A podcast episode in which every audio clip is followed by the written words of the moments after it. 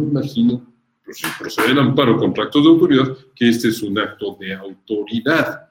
Dice el artículo 15, último párrafo. Cuando coma, perdón, cuando por las circunstancias del caso lo manifieste la persona que presenta la demanda en lugar del quejoso, se trate de una posible comisión del delito de desaparición forzada de... Ah, caray. Por favor, entonces, ¿es acto de autoridad o es delito?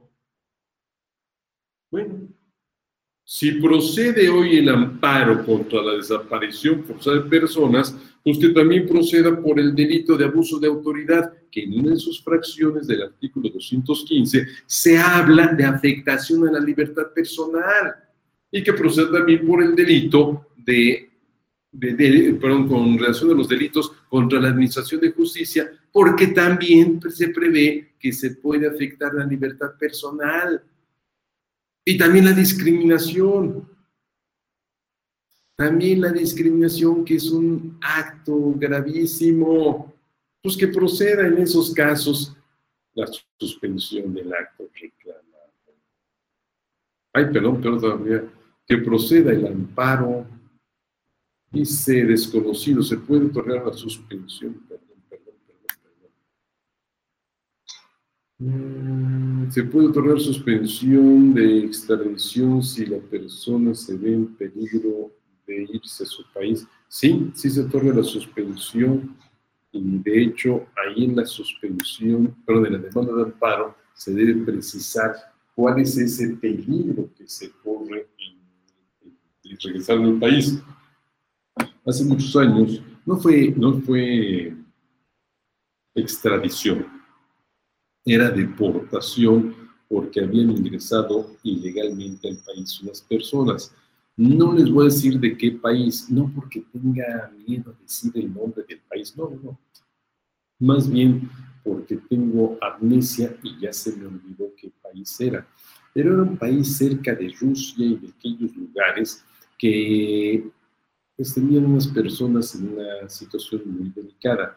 Esas personas vienen a refugiarse a México, claro, su idea es pasar para llegar hasta Sudamérica. Pero lo importante es que entran al territorio nacional, las detienen, las llevan al centro de. Ay, ¿cómo se llama? Ahorita les digo cómo se llama, pero es el que se llama Las Agujas. Alberto Pérez Nani me puede decir su nombre correcto. ¿Tú sabes? El centro de, de detención de personas ¿Sí se acuerda cuál es, don Alberto? El que está allá en Iztapalapa, que llaman las agujas, donde están los que están en vías de ser deportados y regresados a su país.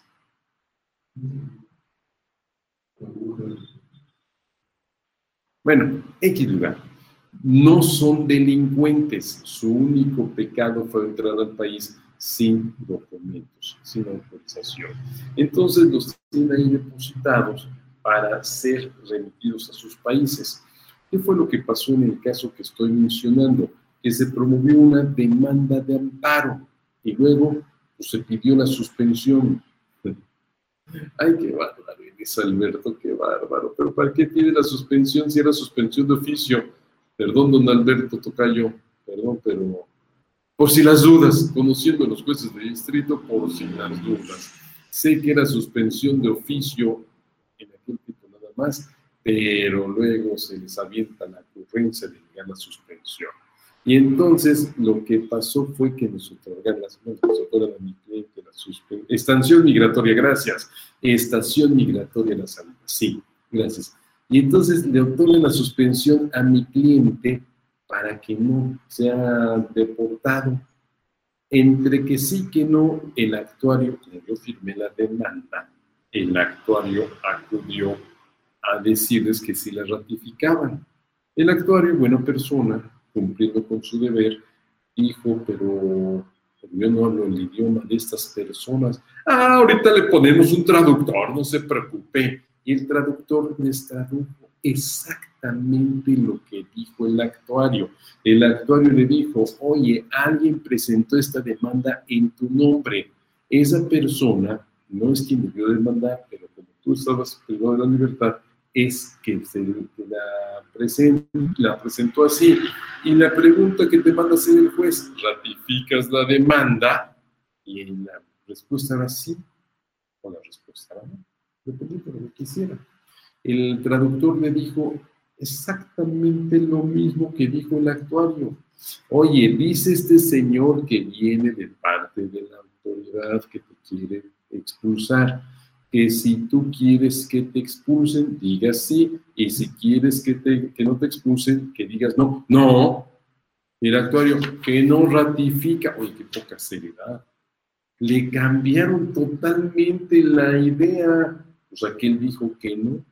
Al día siguiente me hablan los clientes, bueno, los, los parientes y las personas que estaban relacionadas aquí en México, y me dicen, oiga, fíjese que fueron y le dijeron que si ratificaban la demanda que usted presentó, los corrían en ese momento. hombre, los engañaron, es todo lo contrario, pero no se preocupe, vamos a presentar otra vez la demanda. Díganles que cuando les vayan a decir que si la ratifican, o sea, que vaya alguien, que digan que sí. Y pasó exactamente lo mismo, salvo el final. ¿Por qué? Porque cuando dijo aquel desgraciado traductor, que dice aquel que si en ese momento dices sí, que te van a expulsar, sí, sí, no, pero te van a expulsar, sí. Y el actuario dijo que sí ratifica, ya no estés fregando.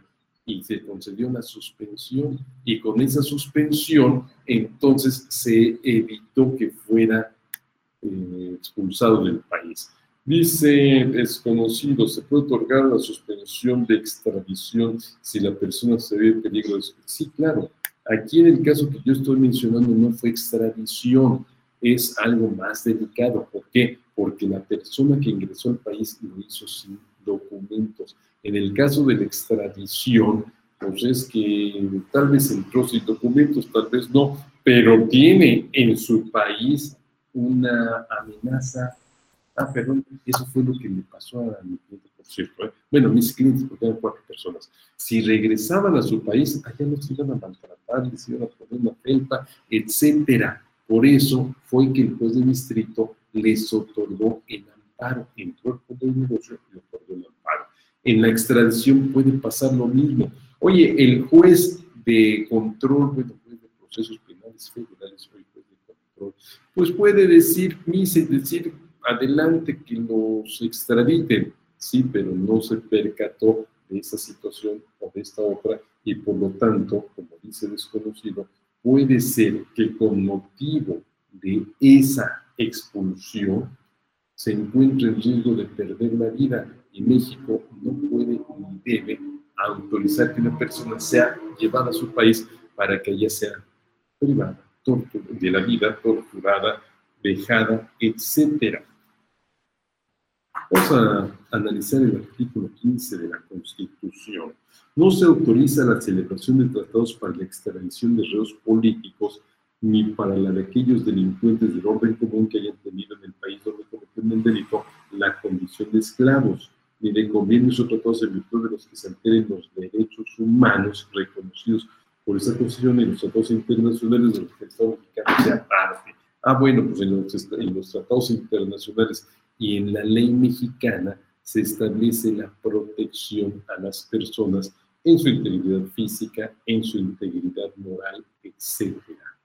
Permítame tantito. Dice, o algunos los prohibidos por el artículo 22 de la Constitución Política de los Estados Unidos Mexicanos. Ah, pues ahí está la respuesta, mi querido amigo, en el sentido de que como se trata de un acto que atenta en contra de la integridad física o integridad moral de la persona, no puede ser, no puede ser extraditada, aunque el juez haya dicho que sí, sí, pero voy a atacar en el amparo no solamente lo decretado por el secretario de Relaciones Exteriores, sino también la opinión del, del juez que autorizó esa extradición.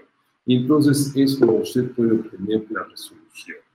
Dice don Guillermo Ravelo. ¿Qué opinión te merece los efectos erróneos que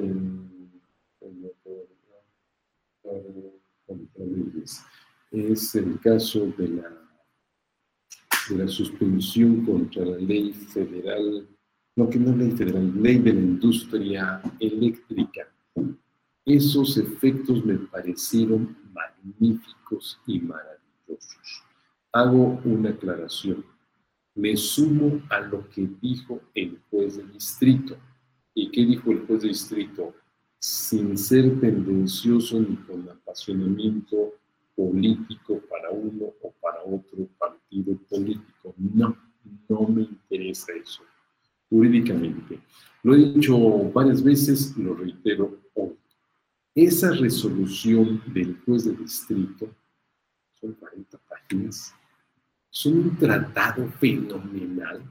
En serio que si llego a ese tema en el curso de garantía sería fenomenal y tomo como base esa sentencia es un tratado fenomenal de libre competencia en materia económica.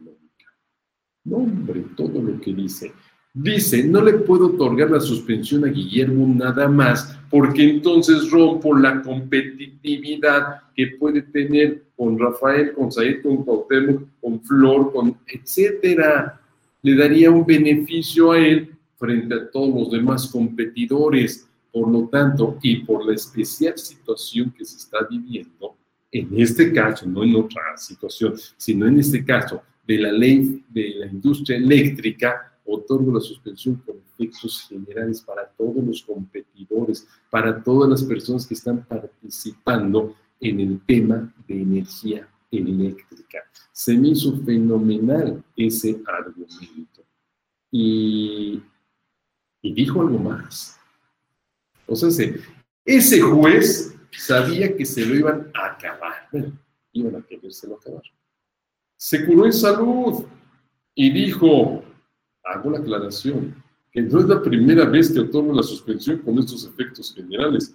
Ya hay otros juicios de amparo en que en la suspensión hago la referencia de una concesión con efectos generales. Y lo comenté lo comento hoy nuevamente. Creo que a partir de allí empezamos, no de ese caso de la ley de la industria eléctrica, sino en el caso de la competencia económica, empezamos a ver un avance, una evolución de la suspensión del acto reclamado, para que no solamente a unos cuantos a los que pidió un amparo se les beneficie cuando hay una ley general que afecta a no sé cuántas otras personas más que por alguna causa no han promovido amparo, pero que de llegar a otorgarse el amparo a un solo sujeto, un solo agente comercial o mercantil, pues se, convertiría una pequeña, pues, eh, discriminación, pero no es discriminación, una desigualdad en este rubro. Guillermo, ¿qué me pareció esa resolución? Fenomenal. Se me hace muy buena resolución y ya varios de ustedes lo conocen. Mi querido amigo Jorge Raúl García Sosa hizo un comentario también extraordinario. ¿Qué dijo Jorge Raúl García Sosa? Entre otras varias cosas, muchas más, dijo, es la primera vez que yo, yo también, pero él lo dijo primero, es la primera vez que veo que juez de distrito hace un análisis tan detallado en materia de apariencia del buen derecho. Pero hizo un análisis punto por punto, artículo tras artículo, párrafo por párrafo, para determinar, eh, parece ser que te voy a otorgar el si el juez de distrito es sostenido en su cargo, igual que el otro juez, se va a otorgar el amparo, de eso no tengo. Y si la Suprema Corte de Justicia actúa como tribunal constitucional apegado a la ley y no a los designios de ya sabes quién, tiene que confirmar esa sentencia concesoria del amparo. Problema muy grave que estamos viviendo, las amenazas que están haciendo en contra de servidores públicos. Esa pequeña, gran barbaridad de decir, vamos a investigar a ese juez de distrito. No, investigate a ti, investiga a los diputados que, y senadores que aprobaron esa ley, porque esa ley es inconstitucional. Y cuando tú asumiste el cargo y cuando ellos asumieron el cargo, se comprometieron, no lo digo yo, lo dice ella, se comprometieron a respetar a ella. Protesto guardar y hacer guardar la constitución política de los Estados Unidos mexicanos y no lo hicieron. Entonces que se investigue él y que investigue a los diputados y senadores que aprobaron esa ley porque ellos, ellos sí cometieron una violación al orden jurídico ciudad. Y sin apasionamiento tendencioso y veloz. Dice Jesús Chávez, ¿qué se puede hacer para que... esto? Ay, por razón, tiene un de luz y eso le afecta. ¿Qué se puede hacer para que el recurso de queja contra la negativa, permítanme, contra la negativa de otorgar provisionalmente la suspensión pueda llegar al colegiante de la audiencia incidental. Mi querido amigo, voy a decir una barbaridad, pero es la realidad. Promoverlo inmediatamente y en tiempo. Promoverlo rapidísimamente. ¿Por qué? Porque de otra forma lo que usted está diciendo puede pasar, ya pasó. ¿Qué pasó? le conceden la suspensión a esas personas, la autoridad responsable promueve el recurso y cuando llega al tribunal colegiado, pues ya se había resuelto el incidente de suspensión. Lo mismo en el caso que usted menciona, me niegan la suspensión provisional, ¿qué hago? Promueve la queja. Uy, pero ¿de qué que llegue el colegiado? No, pues ya resolvieron la suspensión definitiva. Ahora, un punto no es idea mía, es idea de don Ignacio Burgoa que yo se la transmito. Dice don Ignacio, si le nieguen la suspensión, no recurre esa resolución. ¿Pero por qué no? Si la ley establece el recurso de queja. Bueno, porque si el tribunal colegial resuelve el recurso y confirma, le va a dar elementos al juez de distrito para que entonces pueda negar la suspensión definitiva. Mejor, todo lo que usted va a argumentar en el recurso de queja, tómelo para alegatos en audiencia incidental. Oye, juez, en el caso que nos ocupa, lejos de decir te equivocaste, estimo que opera la suspensión por esto, por lo otro, por aquello, pero rebatiendo, discutiendo todos los puntos que el juez de distrito dejó inscritos en su resolución negando la suspensión provisional. Y cámbiale, vamos a poner una situación muy particular. Usted tiene una preocupación muy interesante.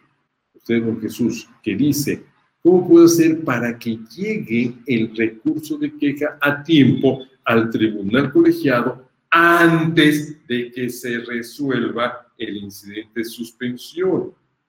Vamos a poner que usted promueve ese recurso, que lo pruebe en el tiempo suficiente para que llegue al tribunal colegiado circuito, para que el ponente elabore el proyecto, lo ponga en consideración de los otros dos magistrados y devuelva el asunto y eso va a ser unas cuantas horas antes de la audiencia incidental.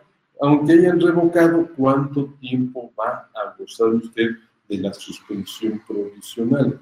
Claro, claro, que aquí viene la misma idea del maestro Burgoa, pero al revés. Ah, pero el colegiado le dio los lineamientos para que pueda otorgar la suspensión definitiva pero eso posible cuando llegue al tiempo el asunto. Mejor haga esa, esa argumentación y en dado caso que pierda la, que le digan la suspensión definitiva, promueva el recurso de revisión, que ya sé que se tarda también una eternidad en resolver. Un asunto muy, muy interesante. Pedí amparo en Baja California Sur, La Paz, pedí la suspensión. me negaron la suspensión provisional, me negaron la definitiva. Contra la negativa de la definitiva promoví el recurso de revisión. Cuando fui al alegato de oreja, oigan bien porque esto es interesante.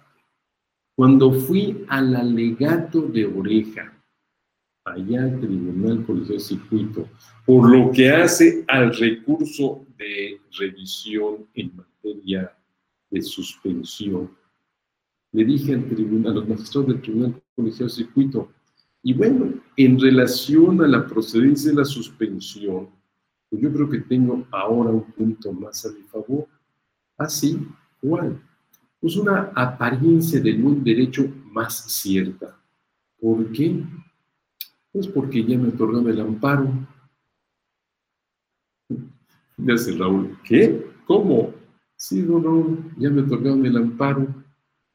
Apenas estaba debatiendo si la suspensión, eh, bueno, la resolución de suspensión definitiva que me había negado debía revocarse o no, cuando ya tenía yo la sentencia concesoria del amparo.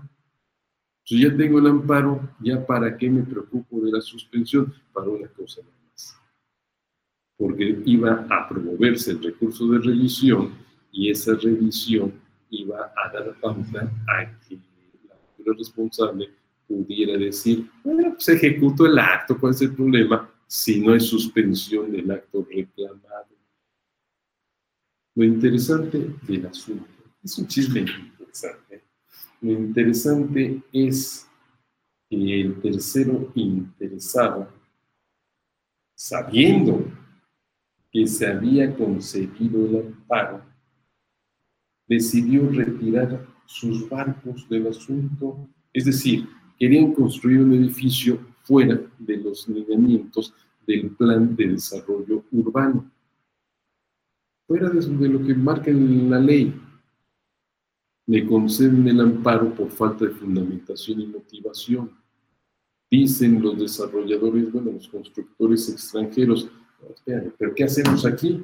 Si el juez de distrito ya se dio cuenta que estamos haciendo una trampa y ya concedió el amparo, vamos a perder el dinero.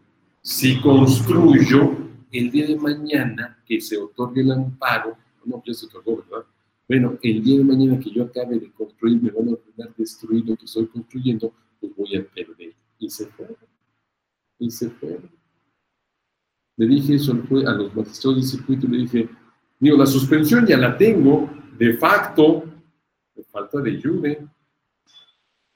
pero de facto ya la tengo y nada más es cosa que ustedes analicen que ya se me otorgó el amparo. Fue simpático porque todavía uno de los me dijo, ¿cómo? ¿Usted viene a hablar de la suspensión y ya lo otorgó el amparo? Ya, ya otorgó el amparo por falta de fundamentación y motivación. Oiga, pero es que la audiencia, ¿cuál audiencia? A mí no me interesa la garantía de audiencia fundamentación y motivación, ya nada más con eso. Pero es que usted en la demanda, en la demanda no hablé del 14, hablé del 16 nada más. Y con eso se me otorgó la amparo. Pero bueno, esto viene a colación de la pregunta de don Jesús. Y don Jesús, en esas condiciones, lo que yo les recomiendo, que enderecen las baterías en contra de la resolución, pero en alegatos que haga valer para que le otorguen la suspensión definitiva. Ya le negaron la provisional. Bueno, pero vamos a ver qué pasa en la definitiva. ¿Por qué me la pueden otorgar? Por esto, por el otro, por aquello.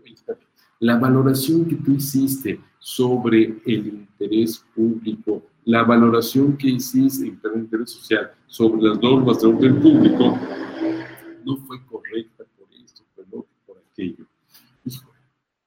En ese alegato de oreja, por cierto, don Alberto cierra los ojos para que no vea quién va a decir lo que voy a decir, pero uno de los magistrados de circuito se aventó la puntada de decirme, oiga usted, pero usted me viene a hablar de una apariencia del buen derecho, ¿y por qué no me habla de la apariencia del buen derecho del tercero interesado? Oiga, la apariencia del buen derecho es para otorgar el amparo y la suspensión. No al revés, hombre, por favor.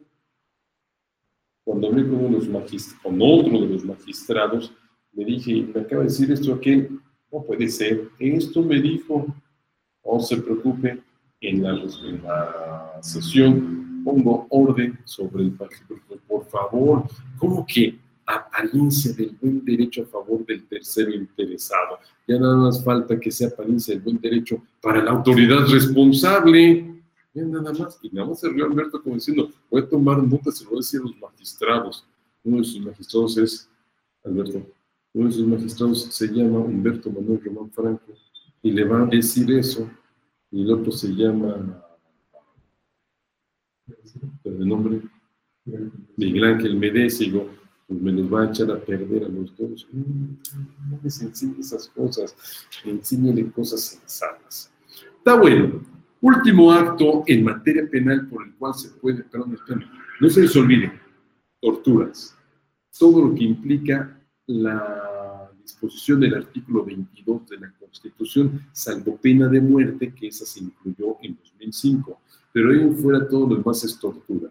Marca, perdón, mutilación, infamia, marca, azotes, palos, tormento de cualquier especie, o sea, físico y moral, la cuestión de la confiscación de bienes, la multa excesiva, las, penas trascendentales y las penas inusitadas. Cualquiera de esas penas, espérate, no son penas. Así lo dice la Constitución. La ley de amparo ya le corrigió. Dice, la suspensión se considera de oficio de plano cuando se trate de actos de los prohibidos por el artículo 22. ¿Por qué? ¿Por qué? Si la Constitución dice penas, bueno, porque en aquel tiempo sí eran penas, sí había esas penas, pero hoy ya no. Hoy son actos de la autoridad administrativa. Ningún juez va a decretar el tormento físico, el tormento moral. Ningún juez va a decretar la, la confiscación de bienes decretará el decomiso por fundamento del 250, pero no la confiscación. Ya me imagino a un juez decretando los palos, hombre, o la, la marca, o los azotes. Oye usted, oye yo, ¿y por qué en estos casos se otorga la suspensión de oficio y de plano? Ah, pues por la trascendencia de los actos son actos que de llegar a ejecutarse harían imposible restituir al gobernado el goce de la garantía violada. La sexta de las penas prohibidas por el 22, ¿cuál es? Palos. Ah, claro, sí, exacto. ¿Y, ¿Y qué dice el principio general del derecho? Dice, palo dado, ni Dios lo quita, mucho menos un juez de distrito. Por lo tanto, si llegaran a darle de palos o de azotes o la marca o la infamia o la mutilación, ya nadie le va a quitar esa lesión. Aunque le tomen el amparo, ¿para qué efecto ya se ejecutó? Ah, me está volviendo a ver don Alberto recordándome que les diga, y si ya se ejecutó, el amparo se torna improcedente. ¿Por qué? Porque es acto ejecutado de modo irreparable. Por eso ni siquiera es suspensión a petición de parte, es de oficio y de plano. Y por cierto, hay esas historias tan amargas que hay de vez en cuando. En una ocasión que pedían para contratos privativos de la libertad fuera del procedimiento judicial y como consecuencia de ello la imposición de tortura, el juez de distrito le negó la suspensión de oficio por lo que hace la tortura. ¿Por qué? Porque ese acto todavía no empieza a ejecutarse. No se sabe, pues ¿cómo? ¿Cómo? Porque todavía no empieza a ejecutarse y entonces pretendes que primero me torturen para que después me digas, ah, pues ya no procede el amparo porque ya se ejecutó la tortura. O sea, ¿qué es eso, caray? Y después en varias pláticas lo dije hasta que el juez me mandó pedir que ya no lo dijera otra vez. No hagas esas barbaridades te lo dije en la demanda de amparo que pido la suspensión contra el acto ese. El otro no, porque es de oficio. Y cuando me mandaste a aclarar la demanda por una tontería, te dije, por cierto, y ya apreciando lo que dices, te pido, me conceda la suspensión contra el acto de tortura, aunque sea suspensión de oficio, te la pido. ¿Qué salva? Ay, cosas la vida. Está bueno, último acto que da pauta a la suspensión de oficio y de plano, la incorporación forzosa al ejército armada y fuerzas aéreas nacionales. Alguien, alguien, doña Patricia Peña, que fue alumna mía en el posgrado de la Facultad de Derecho de la Universidad Nacional Autónoma de México, una mañana me preguntó lo siguiente, oye usted, ¿y podría considerarse como acto de los que están mencionando, o sea, se incorporación forzosa al ejército armado o fuerza aérea, la incorporación a la Guardia Nacional? Ah, caray, muy interesante la pregunta. Yo creo que sí.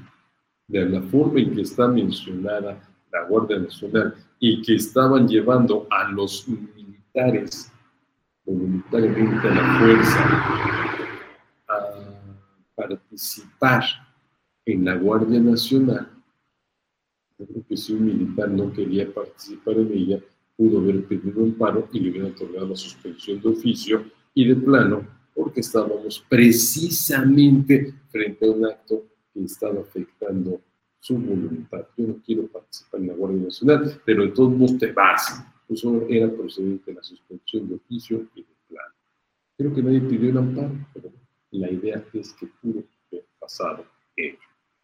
Les dije hace un momento, ya muy grande, por cierto, que en materia agraria también opera la suspensión de oficio y de plano.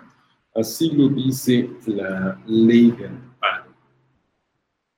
Tercer párrafo del artículo 126. La suspensión también se concederá de oficio de plano cuando se trate de actos que tengan o puedan tener por efecto privar total o parcialmente, en forma temporal o definitiva, de la propiedad, posesión y disfrute de sus derechos agrarios. Ya le redujeron, porque antes decía de sus tierras, parcelas, montes, ah, ya lo pusieron más sencillo. De sus derechos agrarios a los núcleos de población ciudad o comunal.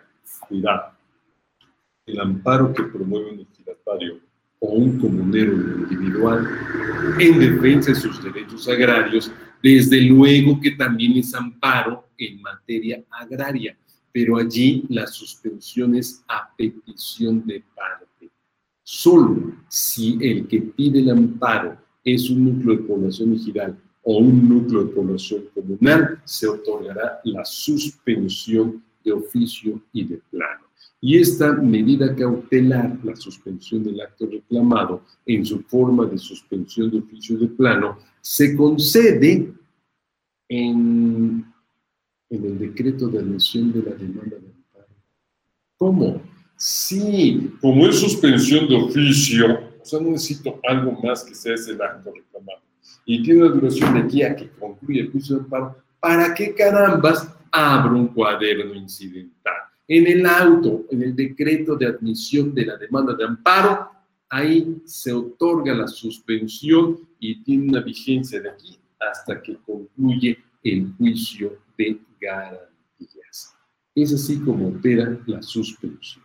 ¿Qué pasa si me niegan la suspensión de oficio de plano? Tengo a mi alcance el recurso de queja que no estoy de acuerdo dice la ley de amparo. No estoy de acuerdo, pero lo dice así en el artículo 98, si es que lo encuentro.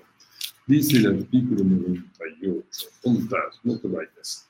El plazo para la interposición del recurso de queja de cinco días con las excepciones siguientes. Uno, de dos días cuando se trate de suspensión de plano. No, espera espérame, ¿por qué me das dos días nada más para recurrir a esa resolución que está afectando derechos de primer orden? Imagínate, se me pasa el plazo de los dos días y ya me quedé sin suspensión de oficio de plano. Se trata de actos que importan una tortura. La autoridad responsable ya puede ejecutar el acto. ¿Por qué me diste dos días nada más? Si fuera suspensión provisional, te la creo, pero suspensión de oficio y de plano, que nada más la llamas como de plano, ahí sí no estoy de acuerdo contigo, ley de amparo. ahí no, ahí debió haber sido más el plazo para que el quejoso pudiera conformarse con esa resolución. Más de dos días, como dos días nada más. Insisto, se trata de actos que importan peligro, prevención de la vida, ataques a la libertad personal, fuera judicial. Se trata de una incomunicación de deportación, de destierro. Se trata de una extradición, de la desaparición forzada. Hombre, dos días nada más para pedir amparo contra ese acto de autoridad. Se trata de tortura o de la incorporación al ejército armado a fuerza aérea nacionales y le das dos días para recurrir, se me hace que ahí se equivocó flagrantemente, de manera absurda, el legislador. No eran dos días, ni tampoco cinco días como los demás casos. En cualquier tiempo, en cualquier tiempo debe promoverse la, la queja. ¿Por qué en cualquier tiempo? Pues entre otras causas, porque se trata de un acto de gran trascendencia. Dejen ver si recuerdo dónde está lo que estoy ahorita pensando. ya se me olvidan las cosas y luego no recuerdo lo demás. Hay un plazo. Ahorita hago un esfuerzo para hablar y recordar. Hay un plazo que marca la ley de amparo para efectos de, de impugnar algo.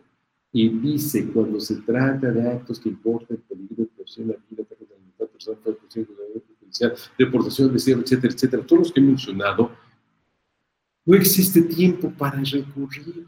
Y acá me ponen dos días para la suspensión negada, la suspensión de oficio de plano. Se equivocó el legislador y creo, y se contradice con la disposición, que no me acuerdo todavía cuál es, pero que establece que tienen cualquier tiempo para impugnar o para hacer algo que hoy no lo marca la ley. Está bueno, pues ya tenemos los diversos supuestos y las condiciones que operan en tratándose de la suspensión de oficio y de plano. Perdón, me dice mi otro libro que hay otro supuesto de suspensión de oficio, un supuesto que no está previsto sino en el artículo 28, fracción 7 de la Constitución. Y dice el artículo 28, fracción 7 de la Constitución. Las normas generales, actos o misiones de la Comisión Federal de Competencia Económica del Instituto Federal de Telecomunicaciones podrán ser impugnadas únicamente mediante el curso de amparo indirecto no serán objeto de sus y no serán objeto de su Solamente en los casos en que la Comisión Federal de Competencia Económica imponga multas o la desincorporación de activos, derechos, partes sociales o acciones, estas se ejecutarán hasta que se resuelva el juicio de amparo que en su caso se promueva. Ah, pues ahí está la suspensión de oficio. lo dice la Constitución, no es Alberto, lo dice la Constitución. Si se trata de esta desincorporación, se va a otorgar, pero se va a promover el amparo y el acto solo podrá ejecutarse hasta que haya concluido el juicio de amparo. ¿Qué es esto? Suspensión de oficio y de plano. No la pido yo, no importa. Por mandato constitucional debe ordenar el juez de distrito que se detengan las cosas y debe decir, y esta detención, esta paralización, vamos, esta suspensión es hasta que se resuelva el juicio de amparo. Vean esta suspensión muy particular dentro de la ley de amparo. Ya con esto me despido para los efectos de la suspensión de oficio y pasamos a la suspensión a petición de parte. Una medida cautelar que procede contra toda la gama de actos de autoridad distinta a la que he mencionado, pero con algunas cuestiones muy particulares. Primero, el acto de autoridad debe ser positivo. Contra los actos negativos o omisivos no opera la suspensión. ¿Vale? Ah, es cierto, perdón, me cambiaron las reglas del juego. Si se trata de omisiones, ya se otorga la suspensión. Vamos a poner el caso, la omisión de otorgar un servicio médico. ¿Cuál es el acto que reclamó mi querido amigo don Rubén García García?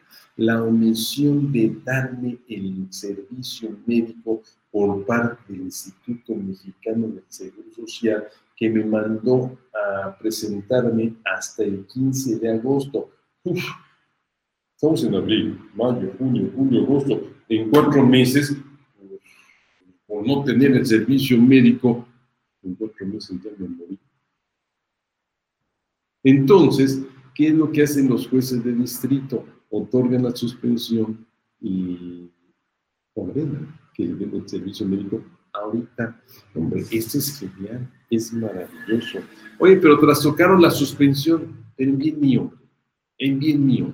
Ah, entonces si es a tu favor, si estás feliz y no criticas, claro. ¿Por qué?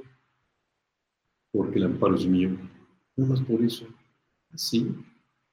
¿Tú, ¿Tú quién eres? El gobernado en abstracto.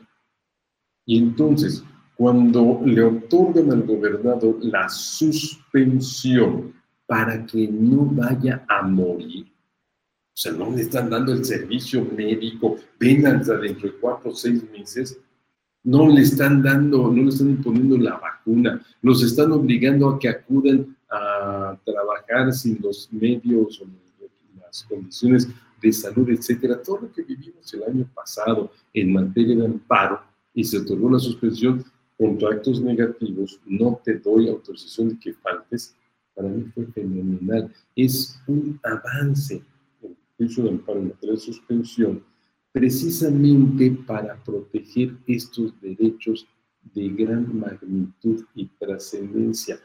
Vida, salud. ¿Para qué más? Bueno, pero ¿por qué la vida? ¿Qué le iban a privar de la vida? Pues si se contagia de coronavirus, sí si no le dan el servicio médico y es una situación medio caótica, también. No llore, don Eduardo, no llore. Eduardo Franco, no llore. Ay, pobrecito, no le dan el servicio salud. Fíjense que les voy a contar un chiste, un chiste, un chisme, eso sí, un chisme de la vida Llegó un amigo mío como director de un centro de reinserción social si no equivocado, fue en el estado de Morelos. Llegó como director y nos recibieron con fanfarrias, con mariachis, con todo, una fiesta y un regalote. ¿Cuál fue el regalote? Es tu primer torito. Ah, caray, ¿y cuál es ese torito? Pues que el juez de distrito te requiere que cumplas con esta resolución que le otorgues a este interno, porque le otorgó la suspensión, que le otorgues la medicina y la medicina, eso dijo él, no me consta a mí, la medicina vale, dijo, 100 mil pesos. No me consta, pero eso fue lo que dijo. Y como es mi amigo, pues entonces sí le creo. Total que ante esa situación dijo, ah, no se preocupen, aquí lo toreamos, muy sencillo y entonces mandó oficio a todas las dependencias federales y locales involucradas y relacionadas con la reinserción social y la salud para decirles una caridad por el amor de Dios. Aquí con mi presupuesto no tengo para comprar la medicina de este. Así que, Presidencia de la República, Secretaría de Salud Federal, local, gobernador, este, el otro, aquel, etcétera, etcétera, gallitos con la lana. ¿Y qué fue lo que hizo después? Con todos los acusos de recibo, se presentó ante el juez de distrito. Le dijo, señor juez de distrito, pues yo no puedo por mí mismo cumplir, no tengo esa cantidad de pesos para prestar este servicio, o sea, para darle esa medicina. Pero ya le pedí a todas las autoridades que cooperen y ahí te van todos los acusos de recibo. Ah, postdata. Lo que hice no fue porque se me ocurrió para evadir la responsabilidad. Lo que hice lo fundamento en el artículo tal de la ley de salud y de, la, de las disposiciones en materia de reinserción social. Entonces, al estar pidiendo esta intervención de todas estas autoridades, tienen su fundamento. ¿Qué dijo el juez de distrito? Hombre, tienes razón. Pues yo no te puedo exigir que cumplas con la suspensión de otra manera. ¿Por qué? Porque ya hiciste lo que tenías que hacer. Interesante el asunto, porque no incumplió con la suspensión, sencillamente no tenían los elementos para por sí cumplir con dicha medida cautelar. Pero, pero ¿qué tiene que ver esto con nosotros? Que se otorgó la suspensión para que le dieran el medicamento. No, no, espérame, le otorgó el amparo. No, la suspensión, por lo que estoy diciendo, oye, si no le das el medicamento a este pelado, por muy delincuente que sea, se va a morir y es un gobernado y tenemos que darle protección. Pues sí, pero ¿con qué ojos divina tuerta? Ese fue el argumento y fue como don José libró esa responsabilidad. Ah, porque ya lo querían meter a la cárcel. Cuando llegaba al reclusorio y ya tenía una pata en la cárcel, ¿por qué no iba a cumplir? ¿No iba a sacar esa lana para pagar ese, ese medicamento de sí mismo? Está bueno. Entonces, me han cambiado mi libro que dice requisitos morfológicos, que el acto sea futuro, pues ya les dije que cuando se trata de actos ya materializados en efecto de la suspensión, si la naturaleza del acto lo permite, será restablecer provisionalmente al gobernado en el goce de la garantía violada. Esto, esto es una disposición que deriva de una tesis de jurisprudencia, una tesis en materia administrativa tiene su lógica en materia administrativa. Verbigracia, voy a poner dos casos. Verbigracia, una clausura de una negociación mercantil. Pues ahí como que sí es válido que provisionalmente se restablezca. El otro ejemplo, la separación de su encargo de un servidor público, una suspensión. Pues también opera que le, otorgue una suspensión. Vamos a poner en los dos casos lo mismo. Dice el juez de distrito, otorgo la suspensión. Oye, pero el acto ya se consumó, pero no es muy irreparable y por todo el tiempo. ¿Por cuánto tiempo es que tú decretaste esa separación, esa suspensión, separación del cargo? Voy a poner un número medio, 30 días, bueno. A mi juez de distrito me interesa muy poco si esos 30 días corren de hoy, hoy 13 de abril al 12 de mayo, no me interesa si es del 13 de octubre al 12 de noviembre, en seis meses que se resuelve el juicio de amparo, por lo siguiente, porque porque si yo le otorgo el amparo a este fulano, como creo que se lo voy a otorgar, ese creo que se lo voy a otorgar, no crean que lo estoy diciendo de gratis.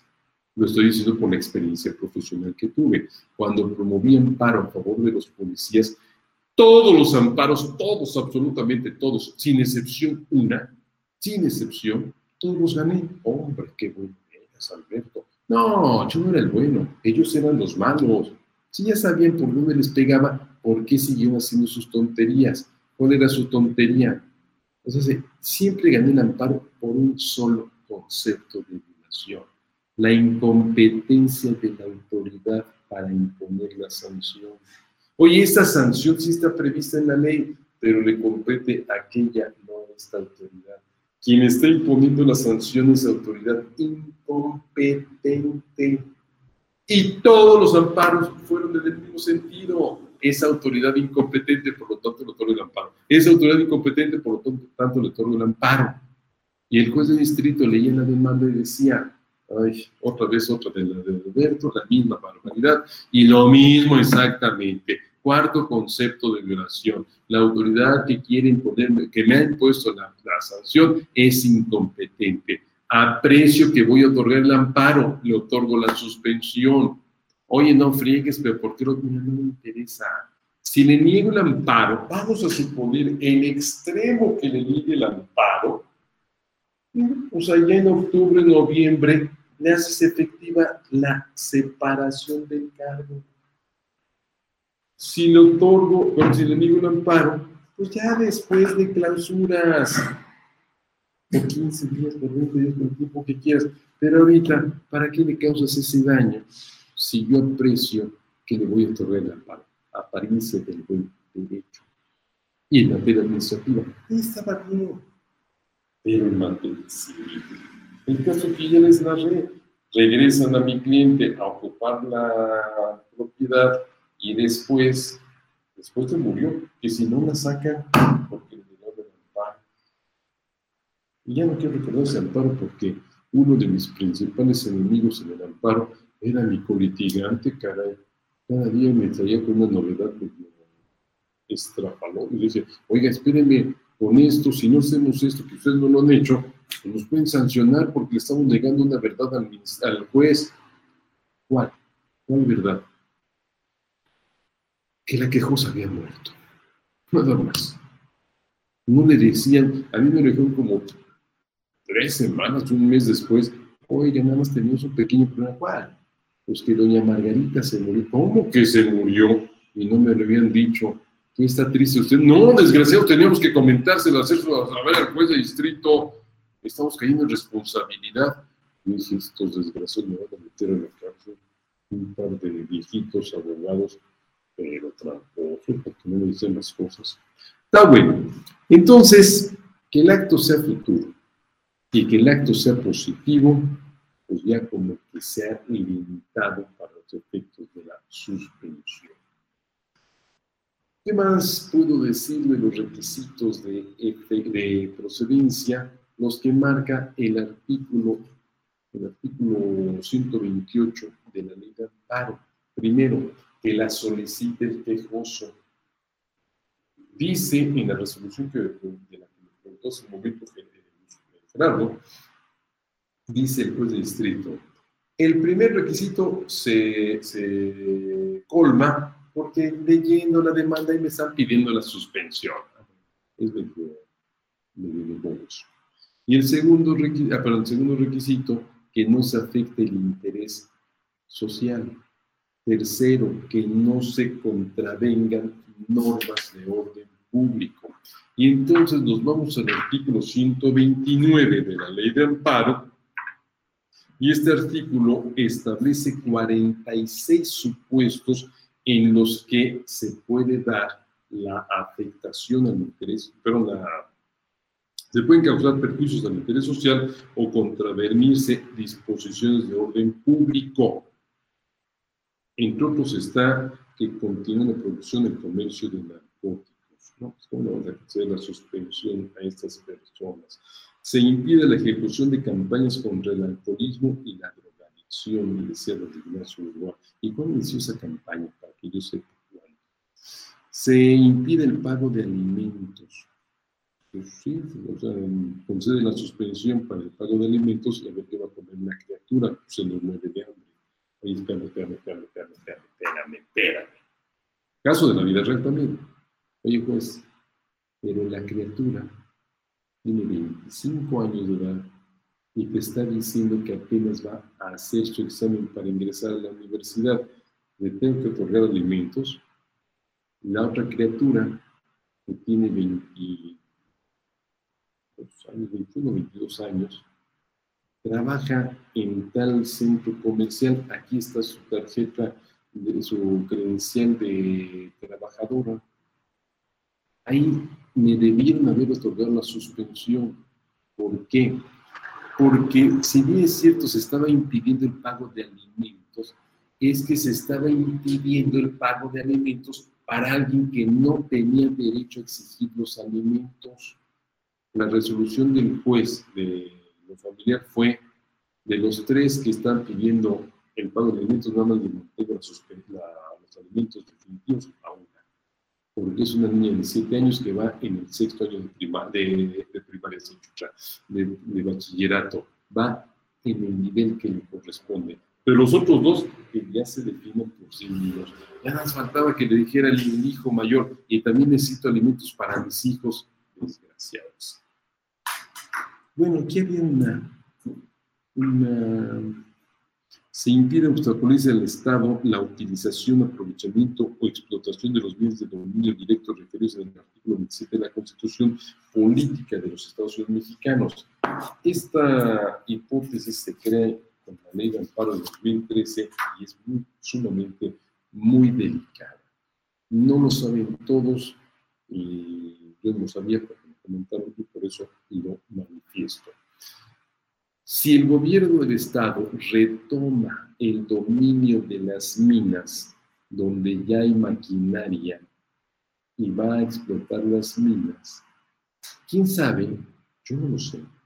Si ese gobierno, o sea, los trabajadores de este gobierno, no del gobierno actual del cuatrote, sino del gobierno mexicano en general, en abstracto, si tienen la capacitación para manejar la maquinaria respectiva. Esa maquinaria no cualquiera la usa, no cualquiera la puede mover. Pero eso sí, si no es debidamente movida o empleada, trae consigo una afectación a la misma que difícil y costosamente se va a reparar. Difícil y con un alto costo va a hacer la reparación de la misma.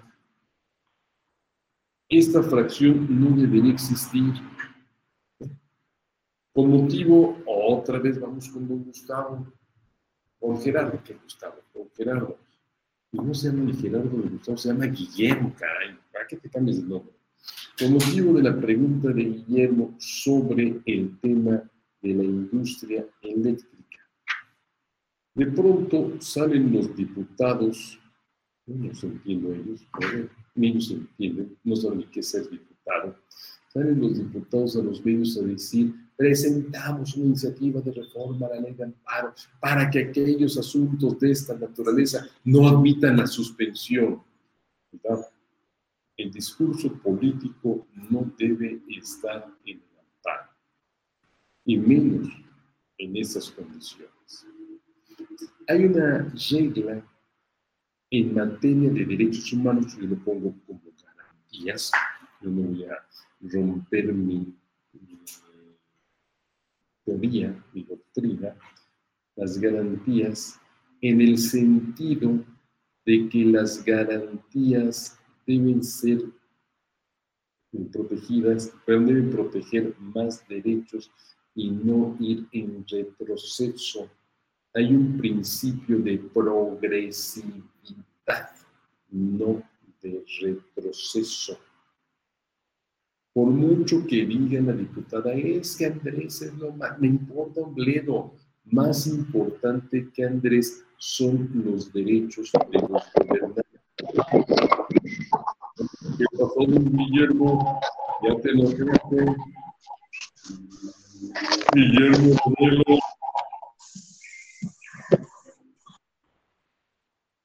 Guillermo. Guillermo Rabelón porque dice que otra vez. Eso es más importante, por ah, que Guillermo Usted puede silenciarlo, profe, con el signo de menos.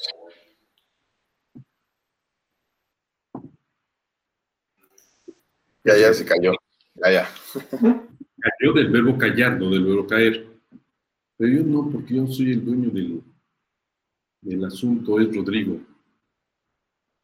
Pero bueno, afortunadamente ya reaccionó mi buen amigo Guillermo y ya apagó su micrófono. Bueno, pues la idea es esta, que deben protegerse mis derechos, no desprotegerlos.